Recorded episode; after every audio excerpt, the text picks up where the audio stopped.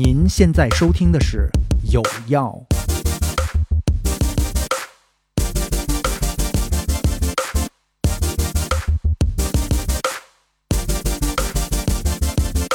大家好，我是思琪。大家好，我是小飞。我们今天呢也再次尝试着这个这个线上录制啊，因为有一个非常劲爆的消息，就是我们的录音棚被拆了啊。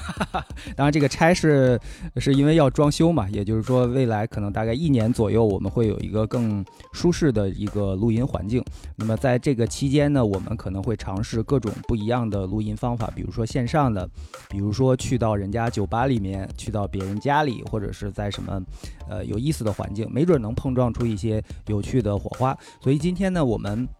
呃第一次尝试这个这个线上录制啊，得拿熟人来这个这个试一下，免得得罪人，对吧？我们掌声有请以前的一位老同事方舟。呃，大家好，我是方舟。呃，今天很高兴来到这个节目做客啊！我我之前听有药的时候也提到过，我说我是方不拉几那一个，所以今天我就是吧 正本清源，我来通过那个网络聊聊天的摄像头向大家展现一下我的方。对 确实，好像这个屏幕上这个脸部面积占比好像我最大啊。然后我我现在在上海的家里，然后呃本来其实是有计划回北京出差的。之前也跟思琪、跟呃飞哥，我也很期待着有一次录节目的机会，呃，但是最近反正确实出行比较麻烦吧，所以说线上录制，反正线上录制我我不尴尬，我有经验，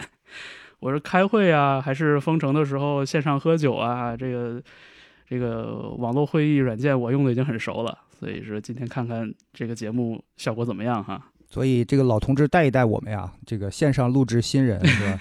我从来没有跟飞哥录过节目，我很期待跟飞哥录一次节目，没想到是今天这种形式。说实话，对，对，对，而且有可能这个什么什么什么情况呢？就是录了半天，最后这期没播，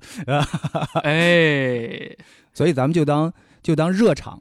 对对对，那我就到北京，然后再找你们这个问罪了。问责，嗯，但是没关系，今天就当是三个老朋友聊聊天吧。就为什么今天要请方舟过来呢？一个是因为线上录他比较熟啊，另外一个呢，主要是今天我们想聊一聊这个这个看演出的经历。因为在我认识的朋友里面，方舟是最爱看演出的。虽然说听说这这两年也渐渐有点要看不动的趋势，当然是很很大的。呃，原因也是因为想看，也没什么演出嘛，是吧？对。呃，但是呢，我们可以聊一聊这个大家从小到大看演出的经历。思琪应该也看了不少演出。嗯，我是提前看不动了，就以前看的比较多，但是这两年明显呃频率降低了很多。其实我的频率降低不是因为这两年因为疫情演出比较少了，而在疫情大概。来的前一两年，我其实出现在 live house 的频率已经开始走低了。呃，因为那一阵子国内的其实 live house 还是挺红火的，每周很多演出，就有点 跑跑不动了。但那个时候方舟还是一天晚上有可能会赶两场，好遥远啊！就是第一场看一半儿，然后说，哎，思琪，我得对我得去赶下一场了。而且北京的几个演出场所并不是离得那么那么近，有几个比较近的。我怎么印象中方老板曾经还有过一个 live。这严呃严严重了，严重了，严重了。就是曾经北京的有一个 live house 在启动的时候，它是用了一个当年很流行的众筹嘛，众筹的一个形式，应该就是一哦呃，应该就是一六年，当时那个月空间嘛，就在那个北新桥那边，然后当时也是手里正好有一点点零花钱，有点有一点点积蓄，然后就觉得。哎呀，就是我觉得能参与这样一个事儿，应该挺好玩的，呃，而且当时他给的主要的那个所谓的共建人权益，就包括什么，呃，凭卡免费看演出啊，然后什么酒酒水预存两千元啊，我觉得这些东西就是很划算，听起来，所以当时就加入了。对我当时是应该是一共是二十个，酒水钱喝完了吗？喝完了，喝完了，挺不容易的，三年之内喝了两千块钱。它应它就是一个为期三年的一个合约，然后当时应该有二十多，应应该将近三十个所谓的共建人，然后大家也是全国各地，所以就是真正能来现场经常消费的共建人其实没那么多，然后我就是属于就是就是最大化利用了我这我的这个这个合约，然后应该是一九年的时候结束的，当时。呃，投的钱反正都返回来了，就是也其实账面好像也是亏的，但是对于我来说，好像就是比存三年定期要稍微亏一点点，但是我觉得也就也就 OK 了，毕竟还是看了这么多演出，喝了两千块钱的酒，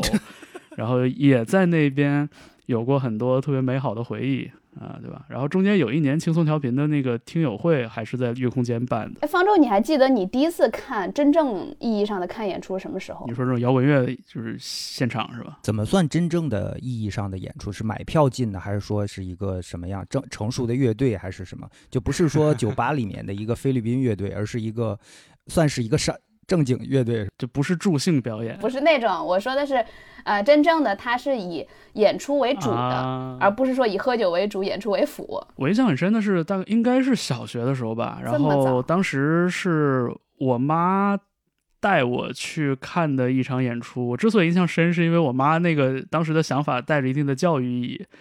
好像是中国爱乐乐团，我，但我不是百分之百确定了。嗯，对。然后我印象很确定的是，当时那个。指挥叫李新草，嗯，然后小提琴首席，对，小提琴首席是刘云志，呃，然后当时应该是在长春的一个体育馆里边的那种新年音乐会，你知道，就十二月三十一号晚上，然后我我妈就是那种抱着很很很郑重的态度说得熏陶熏陶你，然后当时就买了票，然后当然位置也不是很好了，就体育馆里那种，应该应该平时是那个什么吉林东北虎男篮的主场。然后那个新年夜改造了一个交响乐团的音乐会，然后曲子全忘了，我就记着好像刘云志拉了《梁祝》，就也是那种比较呃普及文化型的一个表演，但就觉得还挺棒的，因为觉得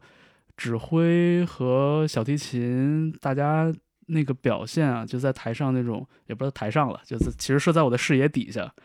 就是那种挥洒自己的才华的那种感觉，然后。你知道，就夹杂着一定的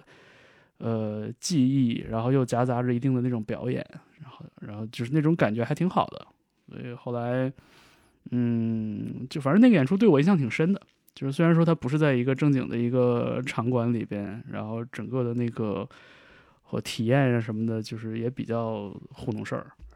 对。这个我印象真的蛮深的，就是你刚才一说说第一场演出，我脑海里边蹦出的是李新草指挥的名字。哎，他这个已经呃，他对这一个演出的回忆，具体的这这些细节已经超出了我的预期了。因为我我其实，在嗯听方舟讲的时候，我也在回忆我看过的第一场演出，我好像不太确定是什么，我这个记忆非常模糊。呃，可能也是看过早年小时候是不是看过拿着赠票看过什么那种呃古典的或者什么有可能啊，但是好像我具体呃乐队的话，我至今想不起来我第一个看的乐队是谁，但是应该是那种大场的，因为我记得早年其实你有机会看到呃正经演出的其实是那种。很大的场馆，就至少是千人规模以上的那种场馆。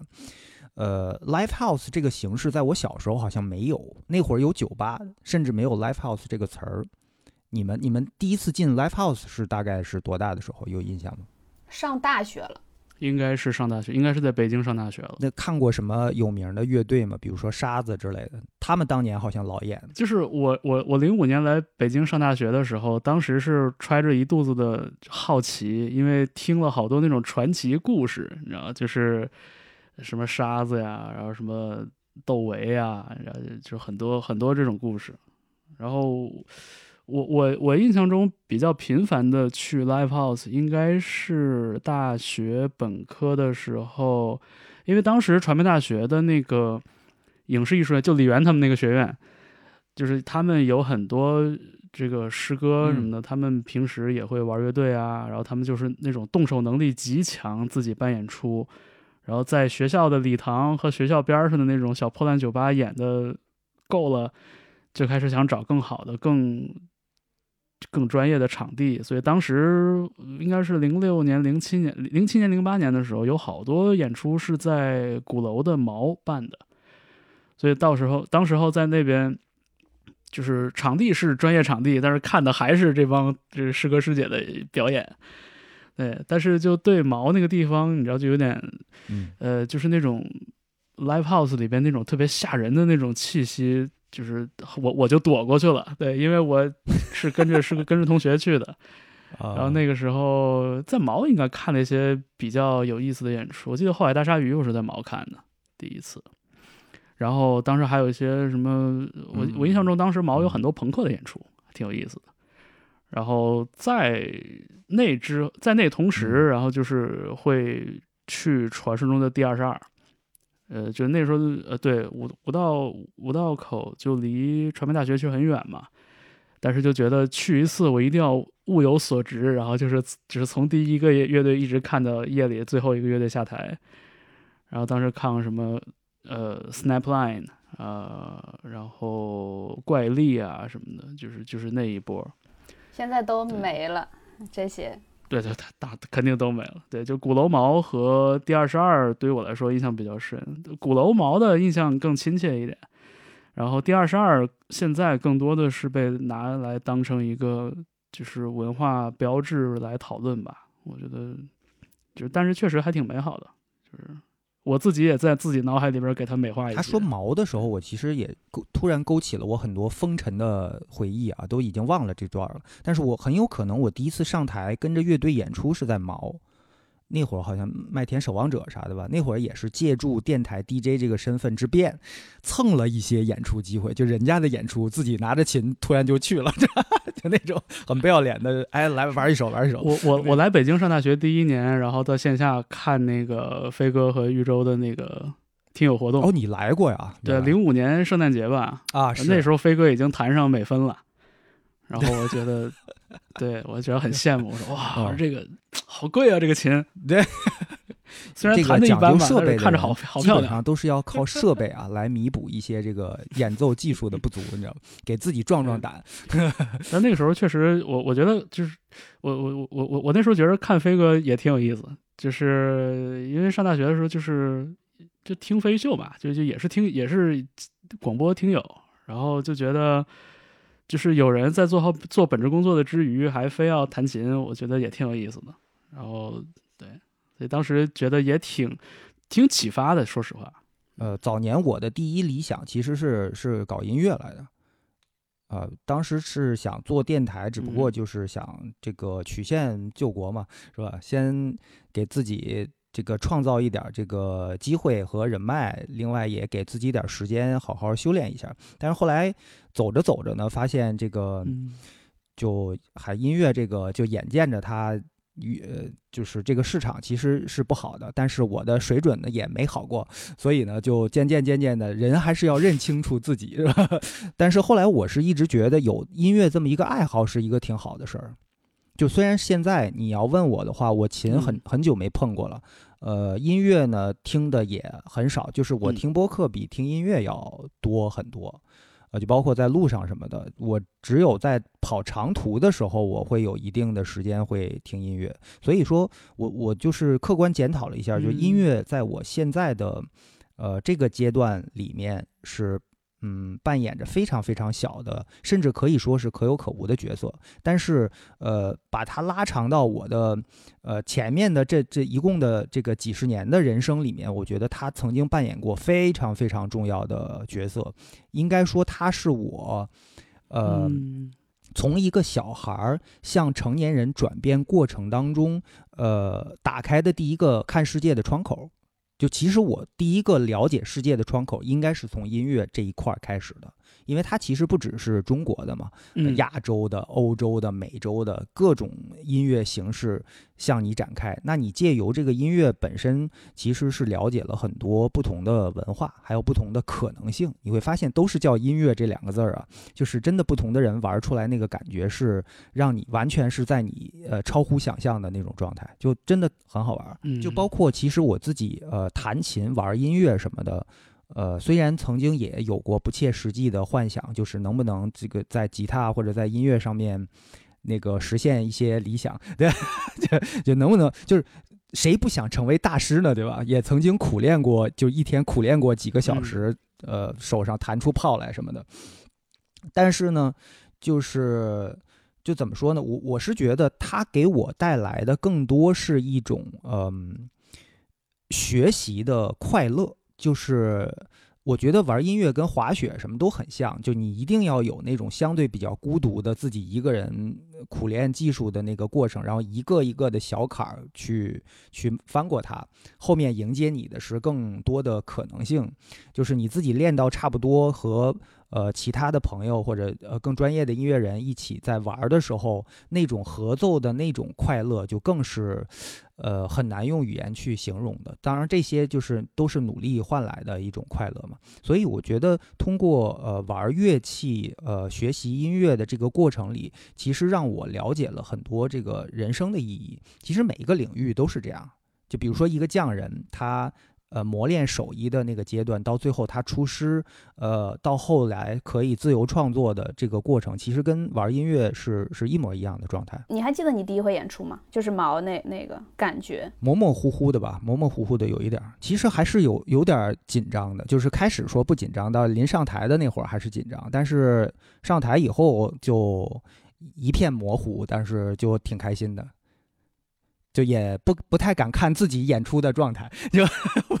应该很爽吧？也对，因为我常常去看演出的时候，就会想说，站在台上的人为什么如此的痴迷这个舞台？我觉得是呃，无我这个概念，就是其实很多的领域，就是玩也好，或者工作也好，干什么也好，其实你你最好的那个状态就是达到无我的那个状态，就你没有。在台上老想，哎呦，我这个和弦弹的怎么样？我这句唱的怎么样？而是就是你完全在融进到那个现场的氛围里面了，你没有想太多的技术性的东西，你就是很自由的在表达，就你没有跳出去看你自己演出，我觉得那是最好的状态。但是经常你刚上台之前的时候，你还想的有很多的顾虑啊，什么？哎呦，我忘词儿怎么办呀？说我我是我跑调了怎么办呀？但是真正一旦开始，你迅速的被融入到那个那个里面，就像冲浪一样，你融入到浪里面，你就跟着他一起浪了，是吧？浪里个浪了就。我觉得我觉得无我是一个，我觉得是一个比较高的境界。我我其实我我其实经常会觉得。嗯，我我我我会从一个比较个人的角度去想这个问题，就是我经常觉得，其实，在台上表演的那种快乐，跟释放自己的一个人内心的自负和骄傲是有关系的。就是我现在会，呃，会会觉得，就是说，其实每个人内心里边都会有那么一点点骄傲或者说自负的东西，但是这个东西呢，就是。呃，这个社社社会准则告诉你，其实这东西是收敛一点比较好的。但是它就像所有的负面情绪一样，就是你如果没有一个途径让它出来的话，呃，其实这个人也是很很受到压抑的。然后我觉得音乐人呢，在我的很多时候觉得，他们就是在音乐这个领域里边找到了一点点才华，或者或者哪怕没有才华，也是靠着苦功、靠着磨练，呃，获得了一个。就是释放自己的自负的这样的一个机会，我觉得那种感觉是是好的，对，而且就是他那个达到了一定境界，确实也可以是无我的。我觉得这两个角度倒是不矛盾。嗯，那我就是我最近就就主要是经常觉得，就是你知道，就是作为一个一个 artist，他的骄傲，对他内心的骄傲，我觉得这个东西还挺重要的，因为。如果不是一个非常自负的人，是一个非常，呃，就这个 ego 非常小的人的话，我觉得可能更适合在一个企业里，在一个流水线上做螺丝钉。但是他很，你即便给他一个舞台，他也很难在这个过程中获得自己的这种满足。我我我我经我现在经常会这么想，因为我觉得我好像不是一个 ego 特别大的人。呃，但是我觉得，其实，在乐队，我觉得这种形态或者是音乐这个形态，它可以包容各种性格的人。像你说，我比较低调，我 ego 不是很大，对吧？我我比较内敛的一个人，可以当贝斯手呀？那可不是吗？方舟，你你真的你玩错了乐器，你不应该玩萨克斯，你应该从一开始就练贝斯。对，我不应该当一个 soloist，对吧？对，就是你认真检讨一下，你没有觉得你身上其实是有很多典型的贝斯手的特质吗？你非常擅长于社交，对吧？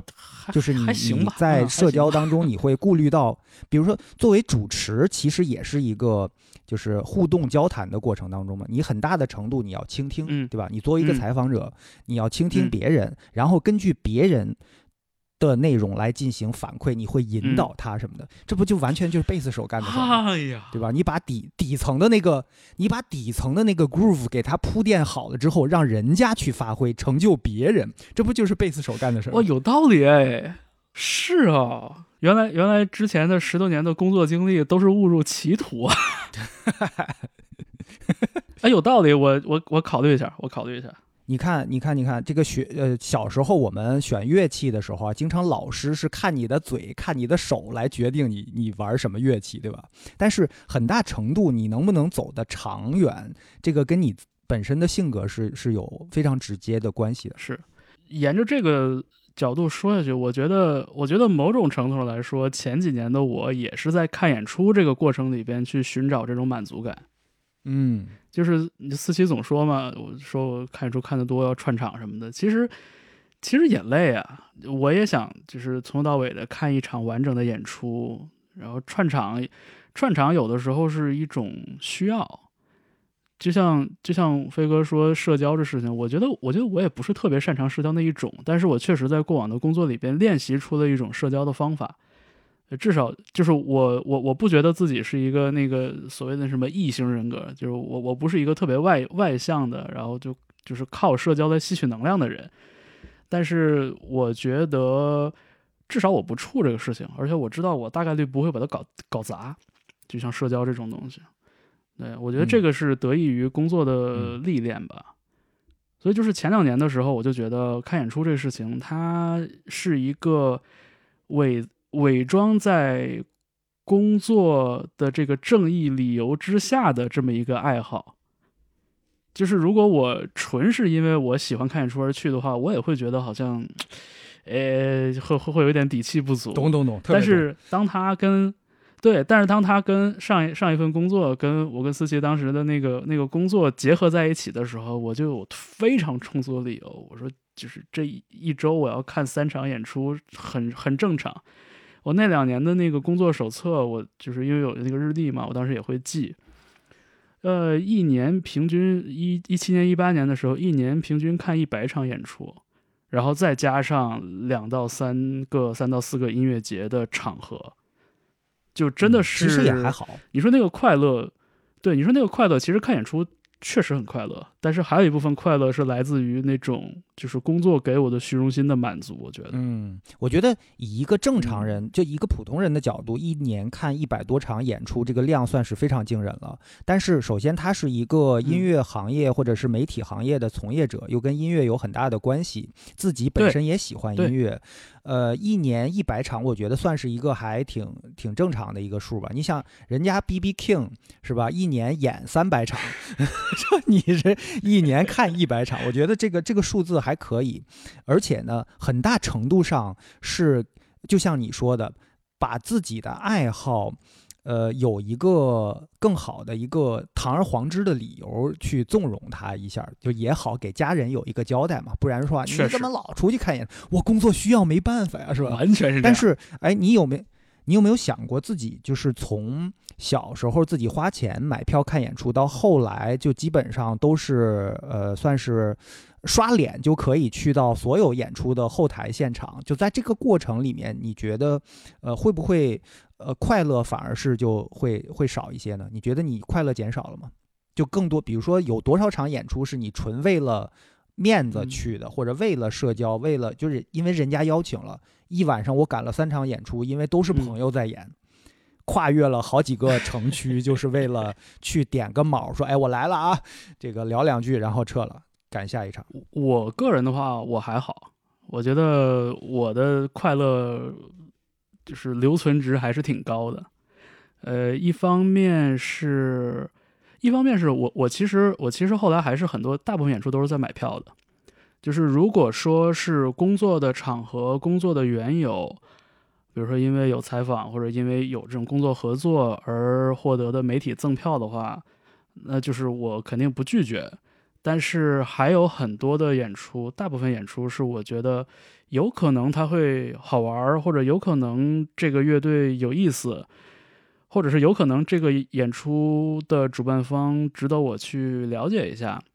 就是这样的理由，这样的情形的话，我还是会自己买票去的。而且你知道，买票花了钱就给了我自己自由，就是我保留就可以骂他了，是吧？对我保留放鸽子和那个就是批评对方的权利。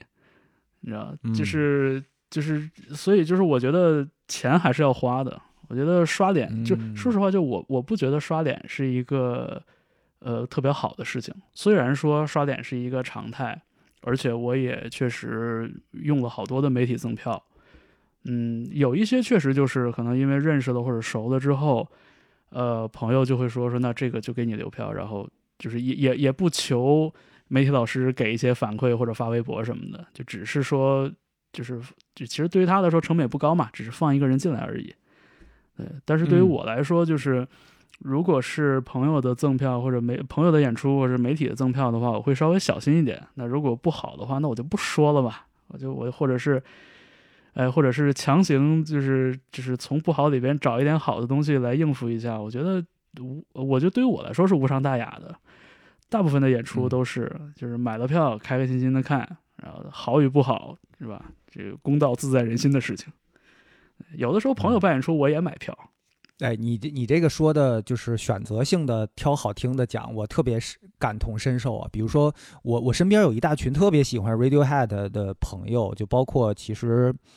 呃，我们听友里面也有很多特别喜欢 Radiohead，但是我从小就是非常反感这个乐队，就听不下去那种。但是我们有一次有机会在日本看了 Radiohead 的现场，其实那还是挺难得的一个一个现场啊。呃，跟着十万人一起，其中八万人都睡了，我感觉就是我感觉啊，因为。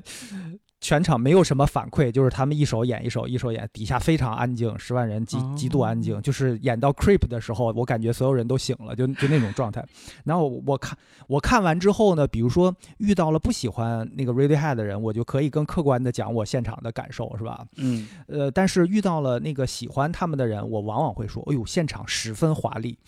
看的我觉得非常震撼，那个灯光啊，音效真的做的太棒了。”后来就不太说了，你知道。嗯，呃，我跟方舟的体会不太一样。呃，我是比较像小飞说的那种，在当这个爱好变成了职业之后，有一阵子就不那么想要去看演出，或者演出给我带来的快乐，呃，明显减少了。因为在呃从事这个行业之前，你去看演出，自己买票去看，纯粹就是我想看任何的乐队，我能从头看到尾，然后不受任何的打扰。但是呢，当这个成为职业之后，你看演出的时候，你脑袋中想的东西不太一样了。有的时候会在演出的过程中，你还需要去搜索一下，或者跟别人聊聊天。有的时候会打乱整个的演出的这个连贯性。如果这个演出或者是这个音乐人是自己想要未来想要去采访的，或者是你看到一个新的。你想到的也是，哎，我一会儿是不是也要去跟他们去搜索一下，哎，去邀请上个节目呀什么的。包括我们去音乐节，我身边很多朋友当然很羡慕，说你们可以甚至去国外的音乐节呀，去演出、去采访什么的。但是我自己想的是，我真的再也不想带着任务去任何的音乐节了。对对对。但是反而在我相当于没有在做媒体了，没有需要去采访之后，呃，看的几场演出又给我带来了以前。单纯看演出的那个快乐，比如说，我记得，呃，近几年看的有一场演出，我印象特别深刻，是睡狗的，嗯，一场。那一场我就特别开心。其实很多事儿啊都是这样，就是当你想到说你看完这场演出之后，还得去后台跟他们做半个多小时的采访，那个看演出的过程就没有那么的舒服了。而且很多时候呢，就是大众想象中说你们可以有机会在后台见到很多的艺人呐，就甚至明星啊，这个事儿很开心。但其实大部分时候还是有点尴尬的。对吧？有时候你比如说一个国外的大牌艺人来了以后，你排着队跟那儿采访，这个事儿其实很尴尬的，就没有什么特别呃放松的、享受的聊天的环节，就是流水线的一个一个工作。对，这个有的时候也取决于看说是演出前还是演出后。比如说，如果是你是演出后采访，你在看演出的时候，你总得想着，哎呀，这个演出我得想点什么，一会儿可以跟他暖场，就是跟他那个套近乎用，对吧？是不是得跟他说几句？破冰，嗯。尤其是有些人，就是可能特别喜欢某一首歌，就特别想对那首歌展开聊聊，结果那场演出没演那首歌，你说尴尬不尴尬？你们有没有那种时候？因为你们俩英文都都特别好的，是比我还好啊。但是我其实当年在 DJ 圈里算是英文还算不错的，经常有时候去呃后台采访艺人的时候，我还要义务的帮助其他的媒体老师翻译一下。就有时候那个主办方会要求，哎，您您帮着翻译一下，就是你你是说的明白对吧？然后呢，有时候面对好多那种就完全是来干活的那种媒体老师，对音乐不太了解，对这个艺人不了解的媒体老师，面对他们的问题，你给他们翻译的时候，你都替他觉得尴尬，是的，就那种特别难受。就你怎么能问出这种这种屁话来？但是你还得替他翻译，有。我特别不爱干这种事儿，确实，这这个情形是工作场合里边最糟糕的情况之一了。我觉得，就是说一些，就是在一个本来就有点言不由衷的场合里边，说一些更言不由衷的话，然后就是替别人替别人说话。就比如说，我记得我很多年前，就是马克西姆，就那钢琴家来的时候，我我印象中就有一个老师一定要揪着。呃，理查德克莱德曼跟他聊，你知道，我就崩溃了，我就 我说我不想翻译了，我说这有什么关系啊？这事儿，这这个这个上下文完全是错的，就是。我记得应该是我，我想我应该是二零一五年的时候吧，我我我突然想起挺有意思的事儿，就当时是有一支乐队叫 OK Go，就这个乐队它最出名，对它最出名的其实是自己的那个音乐录影带。就是每一次拍 MV 都特别多的奇思妙想，然后各种视觉极致美学那种轨迹那种东西，就就所以是就属于是初代网红乐队嘛，跑步机啥的。对，对。然后 OK Go 有一年是来大陆巡演，然后他们当然对大陆也不熟悉，然后我当时因为知道这乐队，觉得挺有意思的，然后想想跟他们聊聊，而且我觉得就是你知道吧，糖果的舞台你也没有 MV 可以放，我看你要干嘛。然后就抱着这种好奇心去采访了，然后聊得很开心。然后乐队几个人，呃，当时是主唱和鼓手接受采访，呃，聊得确实很好。然后呢，就是采访都录完了，然后主唱说：“那个就是看你英语不错，那个我们演出的过程中有一些想说的话，到时候能不能请你来给我翻译一下？”我说：“首先我不是演出的雇员，其次我告诉你不需要。”就是在这个场合，你讲英语没问题，大家都能懂。但是他就很小心，他说：“就只要可以的话，你就在旁边等我一下，我在大概第四首歌之后，我有一段话要说。”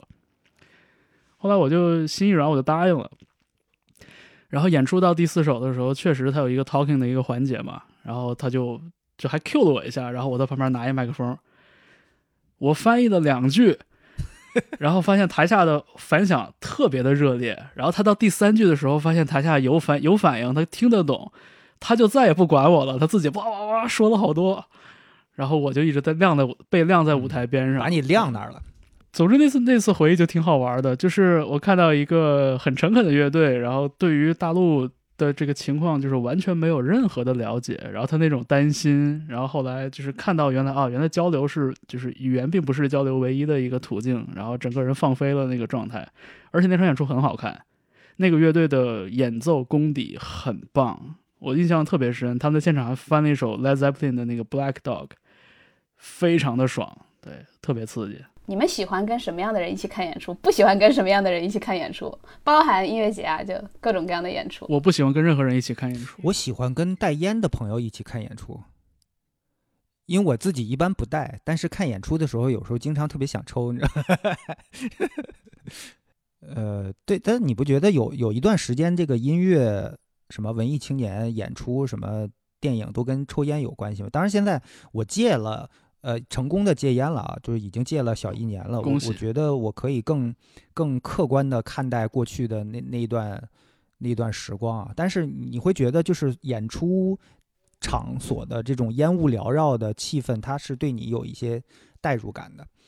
而且我见过最狠的一个朋友，就是一个女孩儿，文文艺女青年，就是我们去看一个音乐节，我们一堆人打算提前走了，后来她呢自己带了烟，但是没有打火机，所以呢，她看我们走的时候说那个那个，就是你们谁给我点一根儿。然后说，我问他你要打火机吗？他说不用，我我就续着就行。了 当时震惊了，太凶了。文艺文艺女青年的这个身体真的都挺抗造的。啊，方舟刚刚说你不喜欢跟任何人一起看演出，而且我特别讨厌烟味儿。我我是我是那种就是我我我是那种我非常讨厌别人抽烟，但是如果是我的朋友的话，我就不介意了。嘿，就是你这个烟烟味儿这么主观的，就不喜欢，我就是不喜欢那个味道。然后，但嗯但是就是说，如果如果你是我的朋友的话，那你那你怎么抽烟，我都我都我都不介意。你在我家里抽烟，你只要在抽烟机前面抽，我也不介意。对人不对就是事。我对这个事情还是比较刻稍微刻薄一点的。嗯，咱这就是一个帮亲不帮理。对 对，对没错没错，完全是完全是。嗯但是整体上来说，我觉得看演出的体验，因为看演出很难跟身边的人交流，对吧？就是就交流打火机除外，就是我我我我没有交流打火机的需求。然后演出的场地整个的声音也很大，然后演出很多时候也有些连贯性的设计，其实很难你说有交头接耳的这样的机会，那就很尴尬，对吧？然后你要是真的说跟朋友一起看，特别是那种可能对这个观演习惯不太了解的朋友，或者是可能嗯，就对，就是就是各各种情形吧，就是你你还得费心照顾着他们的感感受，是吧？你说站久了是不是累啊？哎，那包要不要存啊？你喝点什么呀？我去买啊。你知道，就是这种这种关怀其实是很是很分神的。嗯所以就是，如果自自私一点来说，就是我看演出，我不喜欢和任何人一起看，嗯呃，除非除非你愿意，呃，安静的，就是不不说话的站在我身边，然后就是我们一起，就这种一起我可以。除非他在演出现场有自理能力的那种，或者说他本身很会看演出的那种人。，对，这个这不难不难道不是跟我们露营是完全一样的原则吗？哦，是吗？露营也是啊。我有一个二八原则，就是我每次比如说露营的时候，呃，可以只允许不超过百分之二十的没有露营过的人一起来玩儿，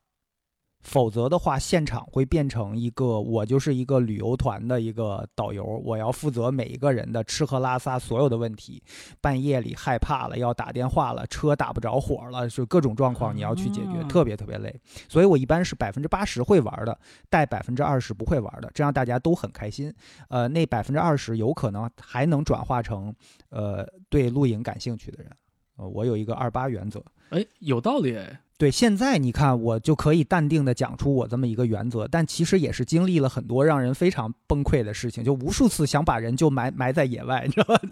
就就想把他一铁锹打晕，然后就埋这儿就算了。我就就就地掩埋可还行？不知道大家在第一次去这种 live house 的时候有紧张感吗？或者是发怵的感觉吗？我第一次去 school 都被吓死了。我我特别害怕 school，以至于我都没去过，你知道吗？就是那种，就是你你知道，其实每一个领域都会有那种先来后到的，那么论资排辈儿的，就包括其实你有时候，呃，我我早年去录音棚录音，看到那种棚里边的那种老混录音棚的那种大哥，吃着个盒饭，然后抽着烟，聊着天儿，坐在录音棚或者排练厅外面，就那种，你就会觉得，就人家是那种主人感，主人感。然后你就是一个过客，你就是一啥都不懂的一个一个小屁孩儿，就那种感觉。但是某一个地方你去多了，比如说你连续在这儿排练了，嗯，几周，你再去的时候你就找着感觉了，你非常清楚下去以后怎么走，应该去哪个棚，棚里的那些设备怎么打开，然后你到的早的话，你自己先玩会儿，那等其他的人到来，就那种感觉，渐渐的，它其实是一个，我觉得像我们这种有点。轻微社恐的一个人的对万事万物的一个共通的一种心情，就是陌生的，就有点抗拒陌生环境和陌生人，因为你觉得他们都屌屌的，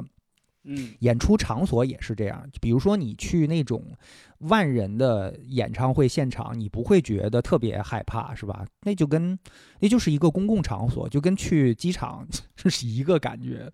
是呃，但是尤其是那种小场的，你觉得他们都是认识，他们都是朋友，都是亲戚，见面他们都打招呼，就你一个，就像就好像是你一个外地人路过一个小镇，然后小镇从镇头到镇尾，所有的人都盯着你看的那种感觉，特别不好。我我我其实同意飞哥的这个这个这个理解。我觉得其实说白了，其实是一回生二回熟的事情。就是起步可能会觉得心理上有点波动，但是就是说到底，呃，我觉得其实没有什么就是大的这种原则性的问题，有原则性的阻碍。我去 school，其实我第一次去 school 和第二次中间隔了好多年。我第一次去的时候是二零一零年，然后那个时候我在做我的硕士论文，我当时回有一段时间回国做硕士论文，然后就是其实是去 school 说按现在的话说就是做田野，对，然后是就是说的低调一点，其实就是过去找朋友介绍的人去聊聊啊什么的，所以就当时确实对那个整个场地。和那个场地里边的人群的了解就是完全没有，而且就是啊，也不是完全没有吧，了解了一部分，但是可能当时可能说那种豆瓣小组里的那种长文啊什么的，你知道，就就多多少少是有那么一点点神话或者是夸张的那么一个角度，所以就是我当时觉得整个那个气氛特别的吓人，我觉得，我觉得我我可能就是就会会会出不来，就进去就出不来了，对。一句话说错啊，就留在那。对，没错，就就就变成了墙上。你你见过那种美国的那种呃乡村的酒吧墙上的各种动物的头、牛头什么的，然后其中有一个是方方舟的脑袋。哎呀，你还你还不如给我埋在营地里呢。当年当年有一个记者，有一个记者说了一句错的话，现在给他留下了。真真的，你还不如给我埋地里呢。然后。就是那个论文做完之后，我就很长时间我都没太关注这个地方，而且中间有几年，其实，在电视台工作，我确实不太关注音乐行就一三年、一四年那会儿，确实关注的很少。然后再重新回到 school，就已经是大概一五年、一六年那时候看演出了，就是重新找到了看演出的热情，尤其是一六年之后到电台工作，找到了看演出的正义。然后这个时候就是，当然自己年岁也长了，也不是二十三四岁的时候那个年纪了，所以就是整个人就自自信多了。就是虽然我不懂，但是你能拿我怎么样，对吧？然后，但但当然了，其实其实很快也就了解了。我觉得就是整个的那个氛围啊，然后包括这个运营者的做事情的方式，我觉得其实并不是说拒人于千里之外的，恰恰相反，其实他是。呃，有他的就是很包容的一面在的，特别是对于所谓的新人，或者说新鲜观众或者好奇者以及新乐队来说，就他是有有有，就是有一些特别包容的一些方面的，所以我觉得整体来说，就是有一个一回生二回熟的一个过程。然后你说像去到比如说体育馆或者体育场级别的演出，虽然说它是一个大型公共活动。然后一切理论上来说都是井井有条的，但是话说回来，就是你在那两万人里边，你也就是平平无奇的一个嘛。就是这种平平无奇是你随时随到随取的，但是对于一个小的场地来说，就如果说你能你能成为那二百个熟客之一的话，他给你带来的那种，呃，就你能找到的那种，呃，归属感。或者说你能在里边找到的存在感，其实也是有回报的。我觉得，从一个自私一点的角度来说，我觉得看演出会给我这个，就看小场演出会给我这个体验，就是让我觉得自己有一点点特别。就是这个对于我，就是这个这当然是现在，就是我已经，呃，离开上一份工作了之后，我再重新看，我会觉得我我承认这个事情。我我一度我是不承认的，但是现在我觉得 OK，就是就是我我其实也是在通过不断的开演出，然后不断的跟场地运营者、跟什么唱片厂牌主理人、跟乐队经纪人跟他们的互动中，在寻找自己的存在感。就是因为因为毕竟我不像我不像说能演奏乐器的呃能玩乐队的人，就是大家在音乐人上已经得到了一个新的身份了。我我没有那个身份嘛，我我只能就是自力更生的去刷一刷自己的存在感，就给自己一点点心理满足。所以其实可不可以这么理解？就是你，呃嗯，这么投入的看了这么多年演出，其实是弥补自己没有成为音乐人这样一个遗憾，是吗？我我觉得也你很想参与到音乐里面，但是你没有找到，就你找到的方式就是成为一个，比如说乐评、DJ、媒体人、乐队的朋友和懂得去欣赏这些乐队的这样一个人，就是你找到了这样的一个我。我我觉得是这样的，就是除了弥补自己二十五岁没有彻夜蹦迪以外，呃，就是就是弥补自己。对我，我其实之前跟思琪聊过这事儿，好像就是我我我其实很早就发现自己在这方面没什么才华，就是曾经也有那么一个阶段，就是对很多东西都好奇，对吧？哎，单反相机我也想试试，羽毛球拍我也想试试，那这电吉他我也想试试，就是各方面我都想试试。后来发现，其实啊，就是慢慢认清现实，我觉得自己不是一个特别有才华的人，在这方面。也不好，也不好这么说，就可能就是打开方式不对，就你跟一个音乐人之间只差一把贝斯，对我就没弹贝斯，有有可能，真的有可能。对，要买一个试试，嗯买一个试试。真的，我之前跟那个马凯聊过一次，嗯就是他就是发现一个惊人的事实啊，就是中国的以后这个在呃音乐领域其实是可以做这一些输出的。就按理说，中国一直是被输入音乐嗯嘛，很很少有机会输出。但是中国的很多的音乐院校应该着力于培养贝斯手，因为全世界都缺贝斯手。以后咱们中国就是向世界输出优秀的贝斯手。低音王国，每一个乐队都要做到至少有一个这个中国面孔的贝斯手，这个可以做到的，就集中培训一下，就特别好接活儿，就是贝斯手。对，贝斯是个好东西，对，大家都应该试试。对，总之就是就是，当我觉得自己好像没有什么写歌或者是演奏乐器的才华之后，就是我我我我也在我也在，其实也是在摸索。然后我觉得，哦，那那如果大家觉得我听东西听的还挺多的话，那我要不要试一试什么电台 DJ 这样的工作岗位？然后没想到还录了，录完之后还真的有节目可以主持。我觉得这个就是我就是三三十岁的时候最真的是最幸福的一个事情。然后发现，呃，自己做的节目也收到了一定的反馈，很好的反馈。那我就觉得这这这就是我我不能要求更多了，我觉得我已经很幸福了。那我发现哦，原来呃用听音乐的这个方式也可以让我呃就是就是 stay relevant，、就是让让我还依然跟这个场景保持一定的联系。那我觉着也可以，挺好的。现在来看的话，就是我我我其实对这东西的爱一直都不是很纯粹。就我并不是说像一些比如说唱片收藏者，就是哎呀这个东西好，就是我我捧着一张元年的 Brian Eno 的什么老唱片，我就是快乐。对我的快乐不纯，我的快乐总是有那么一点点想跟当下、想跟这个场景连接起来，所以就就这可能是我自己刷存在感的一个方式吧。就这个都是可能一年前我都我都不会承认的事情，现在我觉得，呃，想的比以前明白一些了。因为咱仨都当过 DJ 嘛，就是反过来呃思索一下音乐节目或者做 DJ 这个这个工作，它真的是一个特别好上手的一个工作，但是你想做好了又特别特别的难。就比如说，我就不太想要成为那种，大家好，我是小飞，然后我放着一首歌是吧？这首歌是说一下艺人的名字某某某，一九七五年的一首作品。萨克斯风是谁谁谁，鼓手是谁谁谁，这首歌曲的制作人是谁谁谁，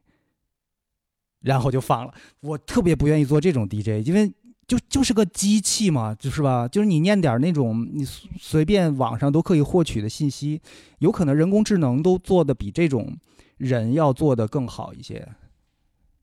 我就不太愿意做那种。那你还记得你做 B side story 的时候是一个什么样状态吗？你你是怎么样做那样的一档音乐节目的？很早期了。呃，是因为其实如果你在一到五的这种正常的时段，大部分你要兼顾一些，呃，就是大众的喜好，就是你要放一些相对更主流的、更耳熟能详的，就是更会呃获得好的反馈的那种那种音乐。但是呢，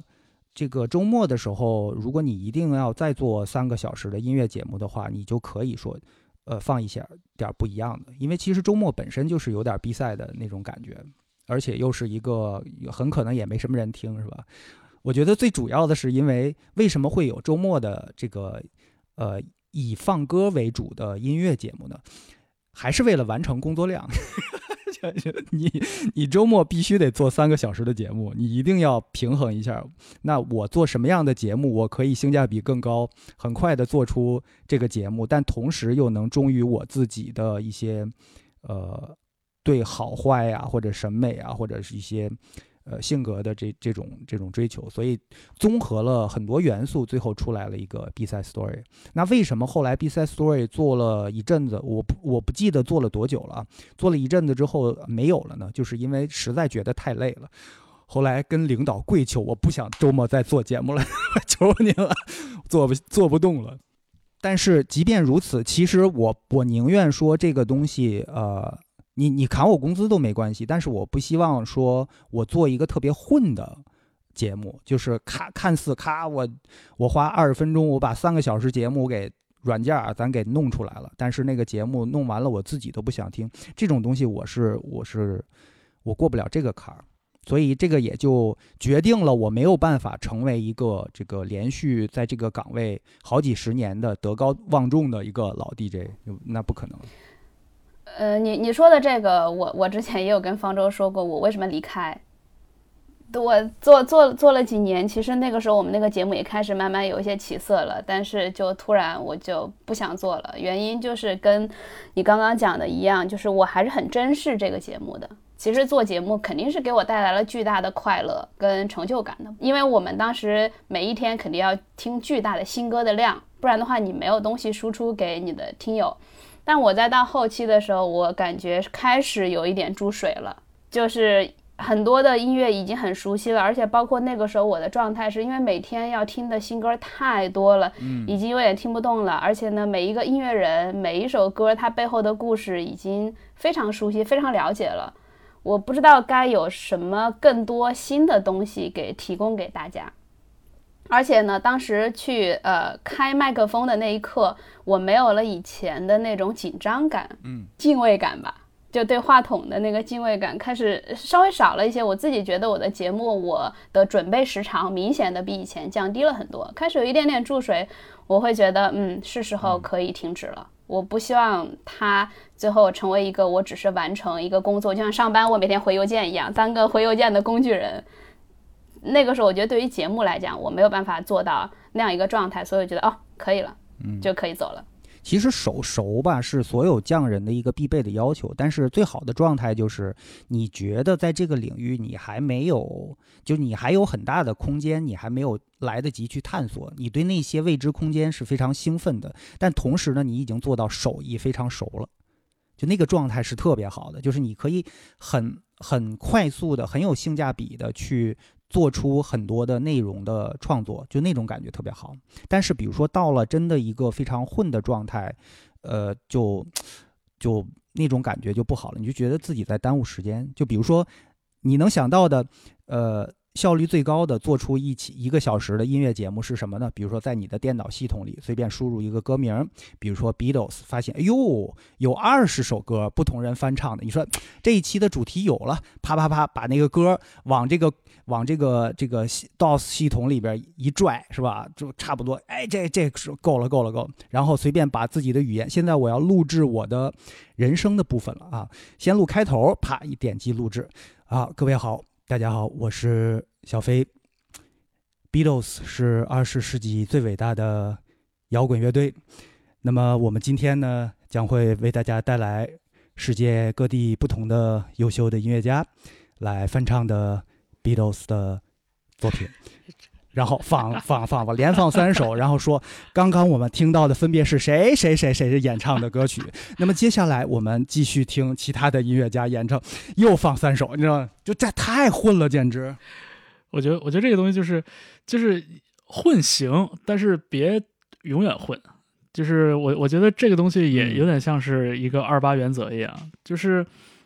你你总是有一些很糟糕的时日子，有些很糟糕的状态，那就是如果如果我有一个呃能达到最低基本线的一个混的方法的话，那这个对于我来说其实是有用的，因为它阻止了我更多的就是自我损耗，但是同时就是我也得有那个追求的那一部分。我觉得就是就是嗯就就我现在我现在去想之前的工作的时候，我会觉得就是说，所谓如果我们说它这个算内容创作的话，就是内容创作和你的岗位其实是紧密绑定在一起的。在那个岗位上的时候，那种内容创作就是要符合一定的呃一些条条框框，然后你像。对，然后包包括就是人那时候那时候那时候跟跟思琪是交接班嘛，就是我我是早间，他是午间交接班。你看，就是这种每天的这种这种时间花在这儿，你总是有的时候自己状态特别差，有的时候自己状态特别好。那就是差的时候，你不让它差到低于标准线，然后好的又好，那对嗯好的追求是没边儿的。所以就是我我当时是这么理顺自己的这个想法的，就是我我可以有一些对付的，嗯睡不醒的说错话的时候，然后我我就直接都用现成的已经讲过好多遍的这些歌曲或者这些话来来来串起它，就是它它让我度过这个这个糟糕的一天，OK 的，只要我还有这个愿望，说是我去看看演出，我去找一找身边新的有意思的东西，它能提亮我的这个在这个岗位上的工作，就是这我就能过下去，因为。确实，我觉得就是，哎呀，他跟看演出挺不一样。你看看演出也好，办演出也好，你就觉得，你看这办演出的朋友其实都是，就是他他希望收获一个当下的及时的反馈，就是我这歌炸不炸，你能不能蹦起来？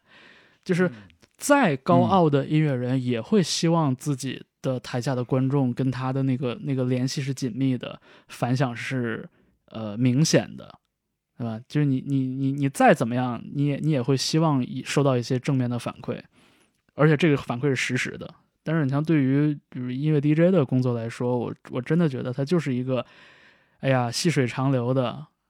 其实是甚至是以身作则的这样的这样的一种一种过程。对，就是我我很难期待说我放一首歌立刻就收获什么五十条直播互动，对吧？但是你会在很你会在很久很久之后，就是偶尔遇到一个留言说，哎，我当时哎哪哪哪个乐队我第一次听就在你的节目里边，这这可能已经过去五年了，这还是挺幸福的。嗯，这跟看演看演出很不一样。呃，对，就正是因为这个工作本身它是一个双向的，它可能有别于其他的一些工作的性质，就导致呃，像当时那个状态，就是因为你你你是需要给别人带来一些东西的，或者有的时候给别人带来的不管是感动，或者在他某一个时间的那个支持，在这样的一工作性质下，当你自己开始去混了的时候，就你自己的那个内心的谴责感会比较强。自己的良心，我怎么觉得今天的主题应该改成我们为什么不干 DJ 了？太惨了，我们。我就我现在就想起，我就觉得，就是这两年里边，你像说看演出这个事情，就这么说吧，就是我对看演出这个事情的兴趣的衰退，跟这两年里边没有演出的这个现实是紧密不可分的，就是没有谁先谁后。嗯嗯，就是有可能是因为你在过去一直延续着一个看演出的习惯，并且你一直是喜欢看演出的。对。但是这个习惯本身呢，它可以让你能够战胜自己的惰性，每天晚上战胜疲劳的工作，是吧？拖着疲惫的身体还能赶个两场，就那种。但是，一旦这个习惯没有了，你有个一年半载的不看演出了，你有可能发现，哎，晚上我追追剧也是挺舒服的嘛，或者你建没有立了新的行为习惯，嗯对，这趴就算接过去了。是，然后我印象很深嘛，所以有可能我们在演出市场少了一位名媛啊，方舟老师那。我我我真的印象很深，就是在一九年的十一月份的时候，然后当时在成都参加一个音乐行业的论坛会议，然后那个活动里边集结了亚洲地区好多地方的呃音乐节和演出的主办方，然后大家真的当时是有认真的在聊，就是说我们怎么。呃更好的连接在一起，对吧？就是比如说什么乌兰巴托的音乐节主办方说我们请了艺人，然后这个档期若合适，其实他连到北京或者连到北京上海，这个是可行的。然后很多亚亚洲区的这些主办者们也在讨论，就是说，如果以后有有国际艺人有什么澳大利亚、新西兰巡演的话，就亚太区嘛，整个 APEC，就是其实能联系起来的。这就是我们要就是增进这种互通有无的这种信息传递。以后呢，就是我们把这个演出市场还是要搞起来，然后音乐节的阵容怎么设计啊，等等的，就是这个讨论如此鲜活，到现在我还记得很清楚。然后转年。过完新年，哎，就没了，就就没了。就是在探索新东西这个角度上来说，我现在也呃跟以前不太一样了。以前就是真的看演出的这个体验，呃，工作内容的积累，这这几个过程也都是一体的。现在就是看演出是是一个单独的事儿。然后我现在自己听音乐，就是我我有我自己听音乐的习惯，呃，我我我也还是会找新的东西。去听，然后我也还是会继续判断，就是说我的喜好在哪儿，呃，有什么新的场景或者新的趋势让我觉得很有意思。就是我觉得听音乐这个过程本身我没变，而且我我还是会很大声的承认我就是喜欢音乐，而且我节目做的也不是很好，我主持节目主持也不是很好，但是我做音乐节目我做的还可以。你知道，就是我我我我愿意做的所有的内容创作还是跟音乐有关。你可以这样说，虽然我们的节目呢，咱也凭良心说呀，也不能也不敢说自己做的很好，但至少不水呀。嗯，当然，而且我我我一直觉得，就是尤其是这两年，你像所谓中文播客起来了，嗯，大家对播客这个形式有了更多的讨论，我就觉得其实音乐节目跟播客节目并不是一个东西。嗯。对，就只不过就是现在这个场景足够宽容，把大家都装在一个框里。其实音乐节目它是不适合放在播客的这个这个这个形态里边的。我觉得播客还是一个以语言为主的节目。嗯，哎，说到找新音乐，方舟，你是有什么自己的寻找方式吗？因为其实大部分的，呃，普通人是通过平台的这种推荐，就是根据你的听觉习惯，大数据推荐给你，什么？你你是现在用什么方式来找？整体上来说，我觉得，因为之前还是有一定的，就是我我已经我已经有了一定的积累，所以我大概知道我。比较喜欢的方向在哪儿？就比如说，我近两年最大的兴趣就是一些，比如说融合的爵士乐、新派的爵士乐，就一定不是经典那种，就一定是要有新的、不同的融合视角的这种东西。然后，可能我前些年会比较喜欢，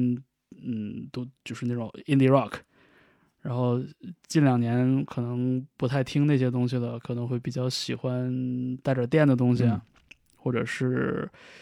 呃，偏氛围、偏新古典的，就是这个整体的倾向，因为已经在了，所以我现在更多的会抓着人，就是人对于我来说是很重要的一个节点。比如说，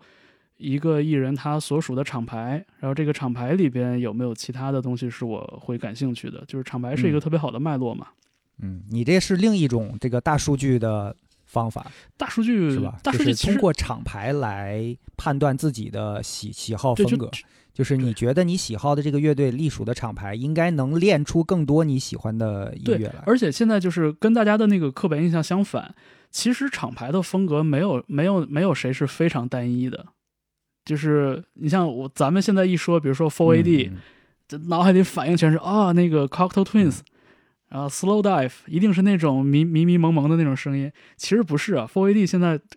乱七八糟东西可多了，就是就是这个这个还真的有点反直觉，我觉得。所以就是厂牌对于我来说很重要，就是我而而且并不是非常单一的、非常窄的一个一个路径。然后再一个跟人有关的点，就是我喜欢的人，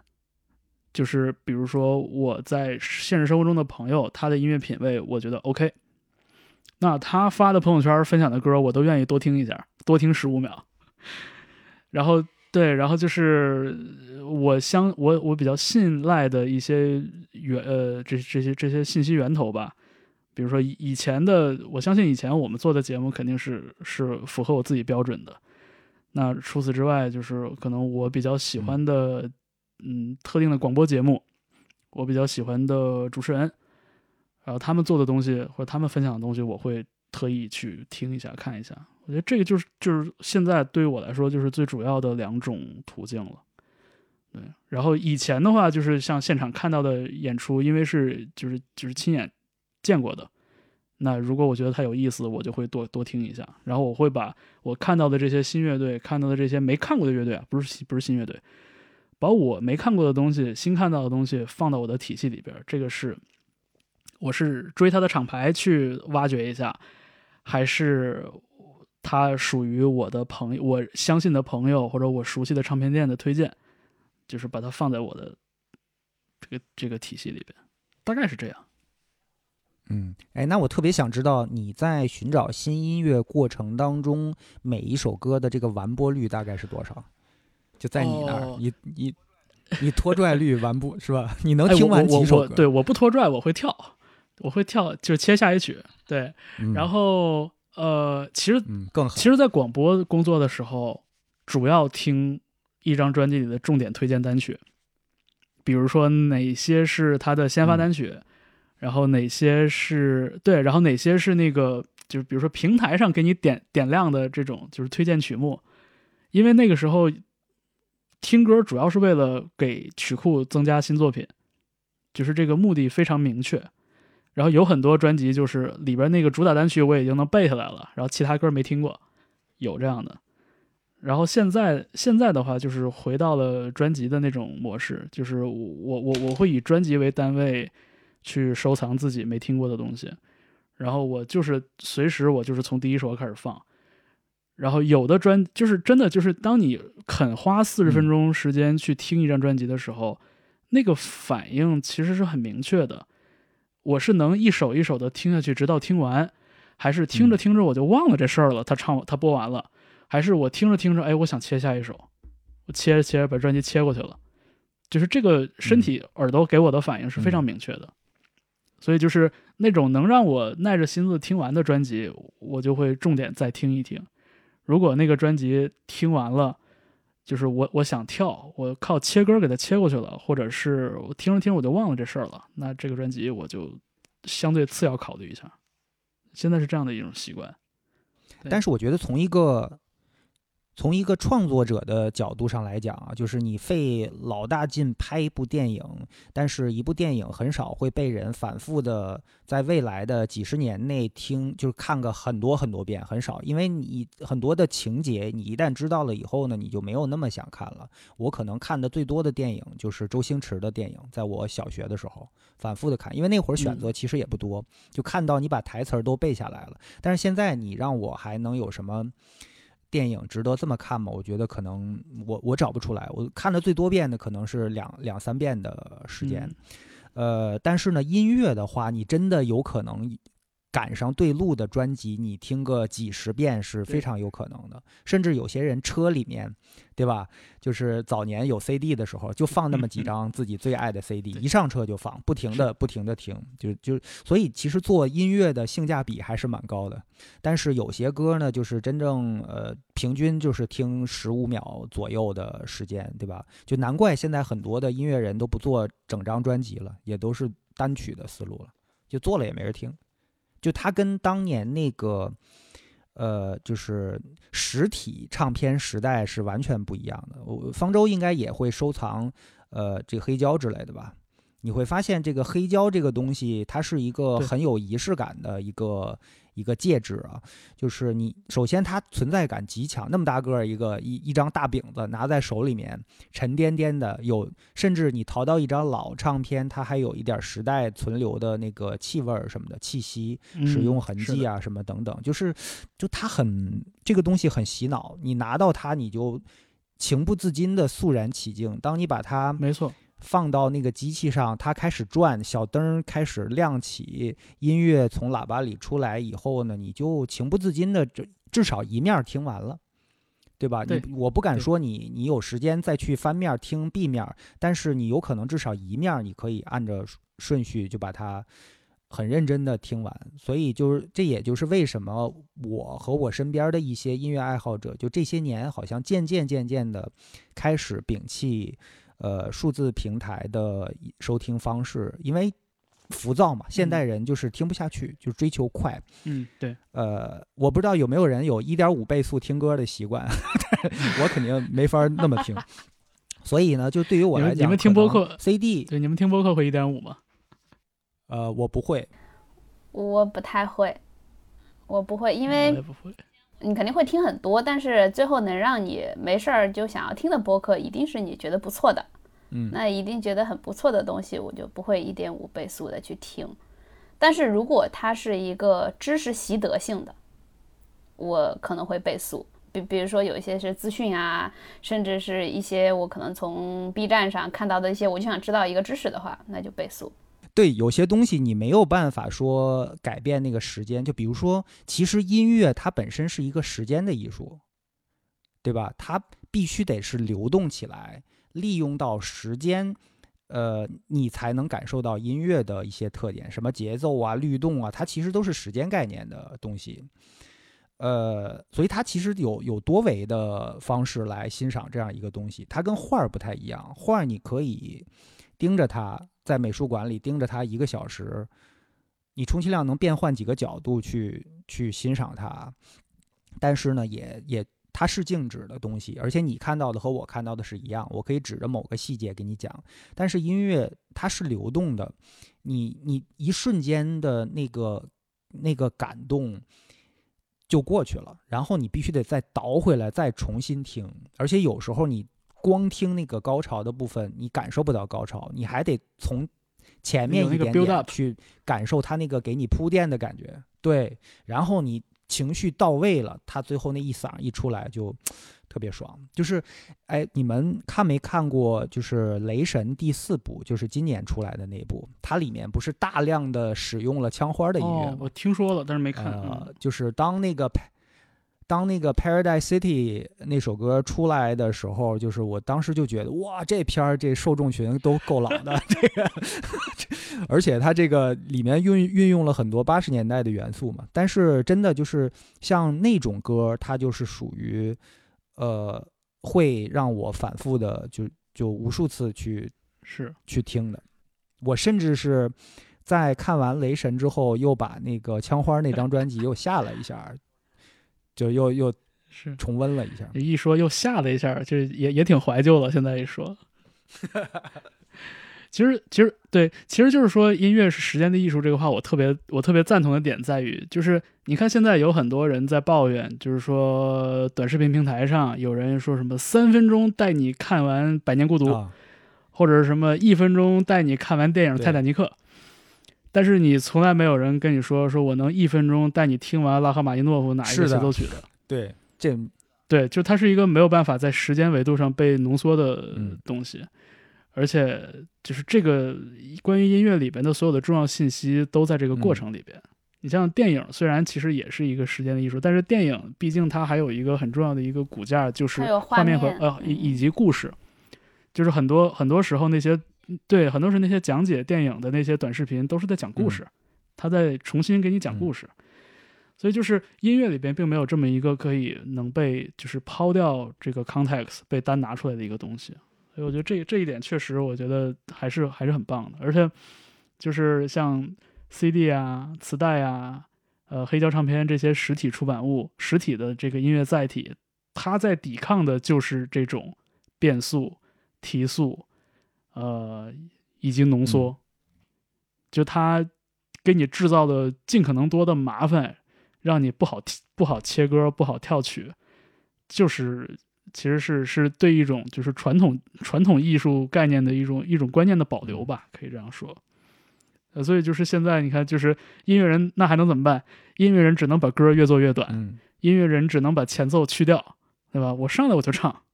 我头十五秒我就给你唱出一个 hook 来。而且是把把最精华、最最精华的部分都放在前十五秒，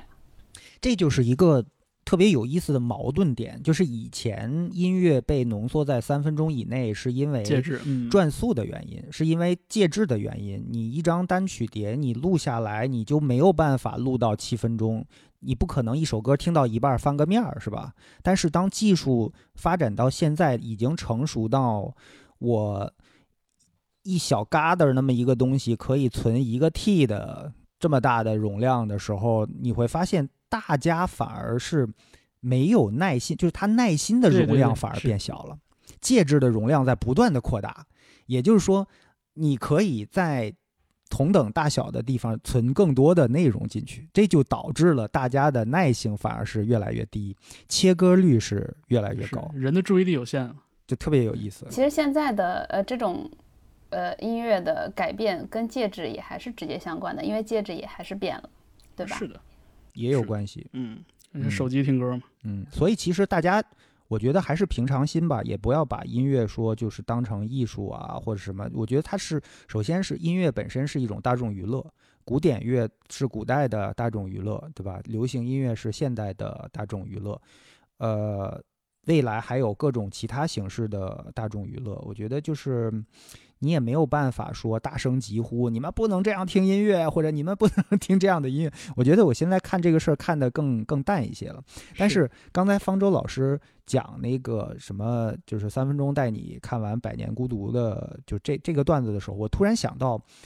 我可能对绘画的理解也有点问题。绘画本身也是一个跟时间有关系的艺术，因为首先人家创作这个东西是花可能花好长时间，一层一层画上去的。而且这个画可能很大，你没有办法说一秒钟看完蒙娜丽莎，是吧？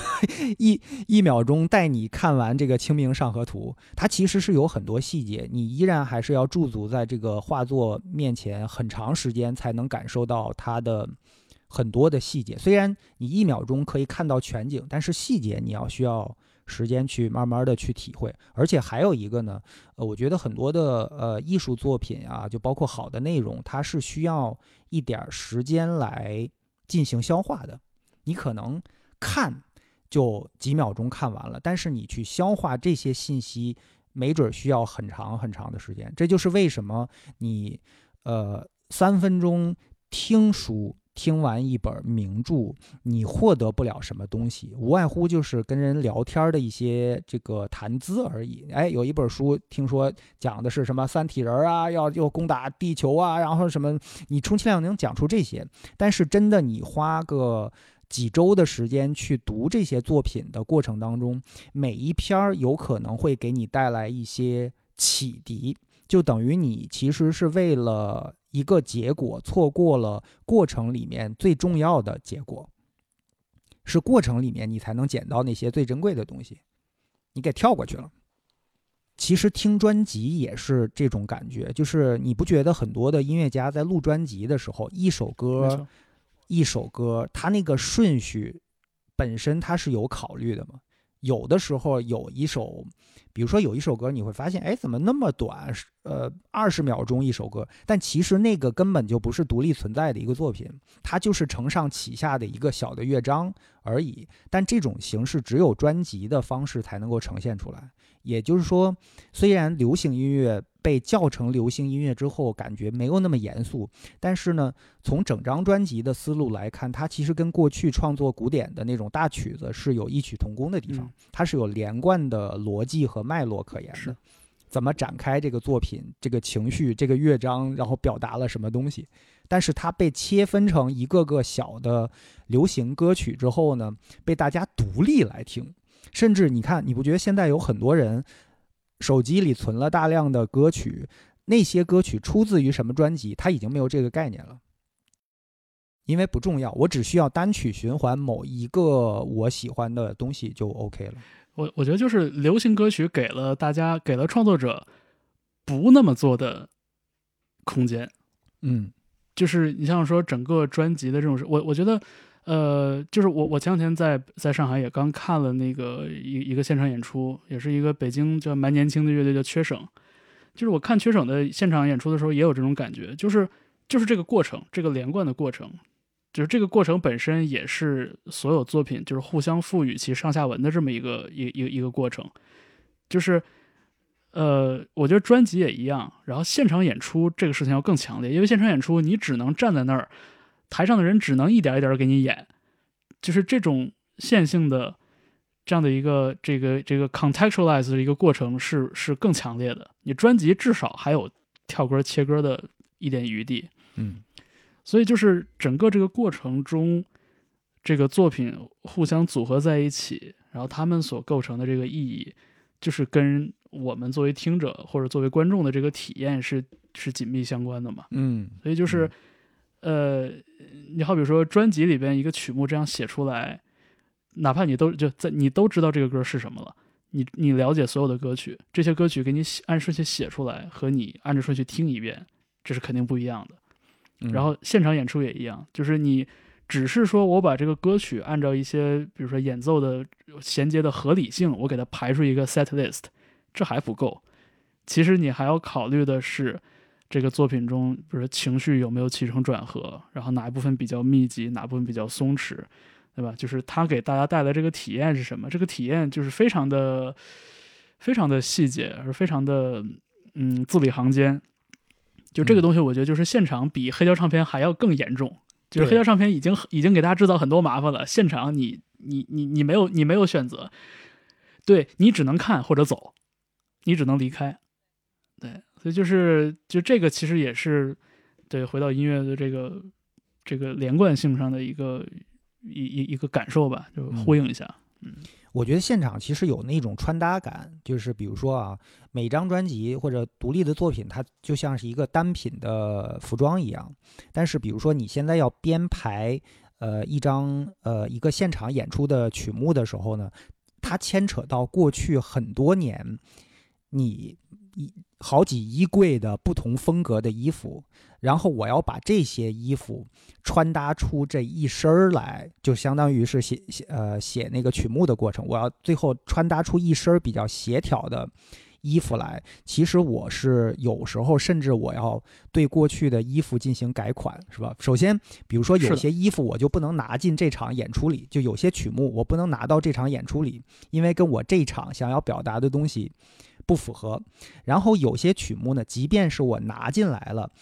因为它的风格跟整个的这个基调又不搭，我有可能得给它的编曲啊、什么配器啊改一改，融合到我现在的这个演出风格里面。因为其实比如说一个二二十年的乐队，它中间换过很多的乐手，换过很多的风格，但是它现在要演出的时候，你会发现有些过去的歌，他没有办法按照过去的方式来演了，那个嗓子的情况都嗓音条件都可能都变了。而且有时候很多东西都都变了，这就是为什么有时候虽然台下呼声很高，你为什么不演某一首金曲啊？我就冲着这首歌来的，但是人家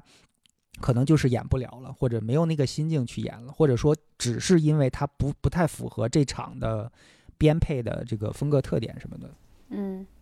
另外还有一些音乐人，我们会说是那种现场型选手，有的他就非常擅长演演现场，或者他的现场就非常好看。有可能你在家里听他的一张专辑的那个感受，跟去现场看到他的那个在舞台上的魅力又完全不一样。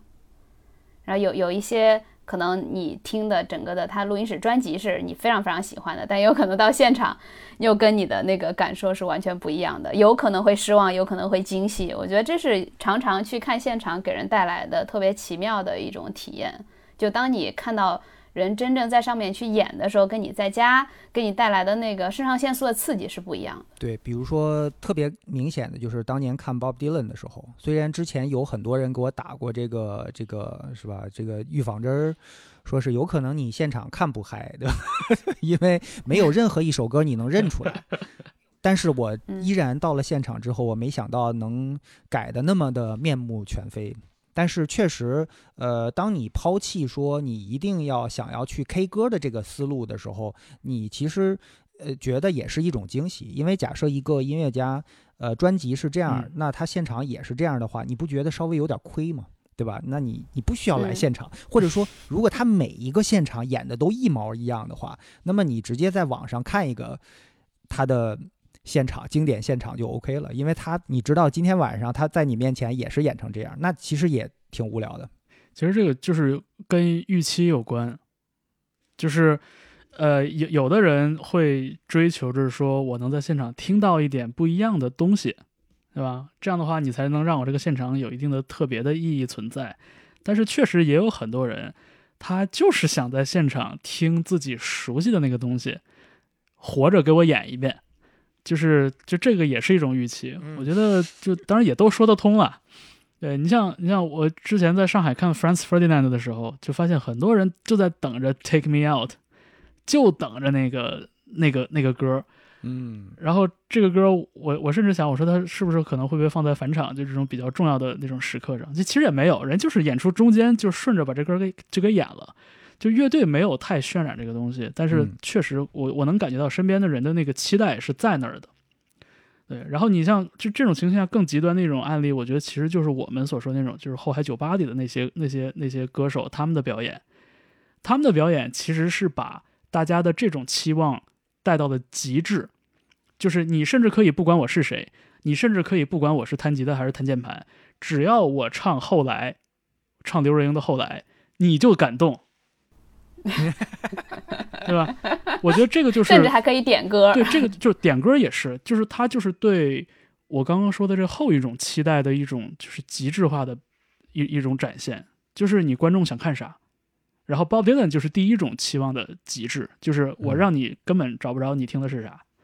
对，就这两种我觉得快乐不一样。哎，你们靠着看现场认识过什么乐队吗？有没有什么乐队是靠着看现场认识的？就是发现今天我没有期待，我就来了，朋友约着看现场，结果哎出来一支乐队特别好，我就成了他的粉丝了。呃，粉丝倒不至于，但是有这样发现的喜欢的新乐队。呃，这种情况大部分出现在一些拼盘演出上。以前在以前在英国上学的时候，看演出经常会呃发现，就是给主咖暖场的艺人不错，嗯就这种情形很多。因为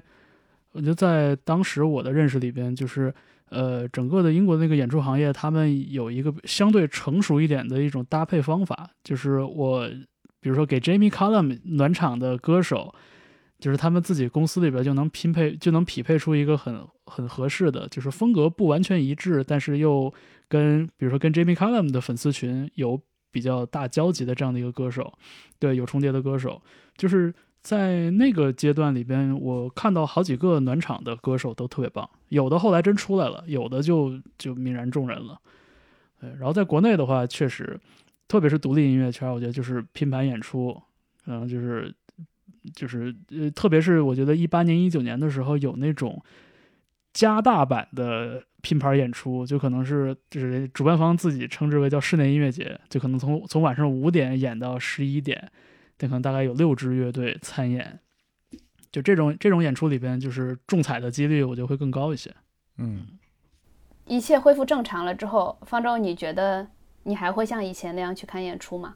对，我觉得可能对于我来说会更就会会会更会更中年一点吧。就是我看的可能大概大概率都是朋友的演出，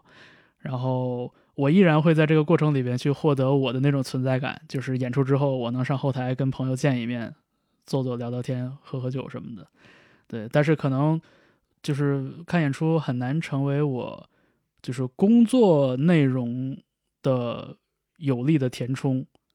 然后它也应该很难成为我发掘新音乐的途径，就是这两点我都不太乐观。嗯，但是我依然能希望在看演出的过程里边刷出 自己的存在感，make me feel special。有没有可能这个？有没有可能这个等演出市场恢复了以后，这个方老板重新回到了演出这个这个观众的看台上，自己最熟悉的这个场地的时候，呃，看到那些乐队的演出呢，自己没有那么兴奋了，然后突然听到了那个呃后来这首歌，突然泪流满面，也有可能，我觉得，我觉得这，然后跟着一起唱了起来。我觉得这是这是一个一个一个衰减的过程，我觉得是是这个过程 OK 的。就是对，另外的一种可能就是等演出市场恢复了之后呢，我们看到的方舟就不再是台下了，可能就是台上的某一个乐队的贝斯手。哎，呃，不，一般是拼盘演出。一个拼盘演出通常只有一个贝斯手，这都哪呢？你会发现他他从第一首歌一直干到了最后一首歌，这就是中国的贝斯市场的现场。我们期待方老师这个在贝斯领域啊大大展宏图，也特别高兴今天 聊了这期这个这个线上的我们一个聊天啊，特别开心。那有机会你来北京的时候，咱们线下聚一聚。如果能有演出的话，大家一起再看看演出啥的。哎，那就更好了。那我要是上台弹贝斯就更好了。哎呀，反正我我也是一直在等着，就是接下来回北京的机会。对，就是我也我我也很想你们，说实话。呃，这有机会就是咱们线下见面再聊。哎，然后今儿确实挺高兴的，就聊着聊着，果然就聊散了，但是还挺高兴的。对，意意料之中，意料之中。嗯，谢谢方舟。呃，谢谢小飞，谢谢思琪，很高兴。北京见，拜拜拜拜。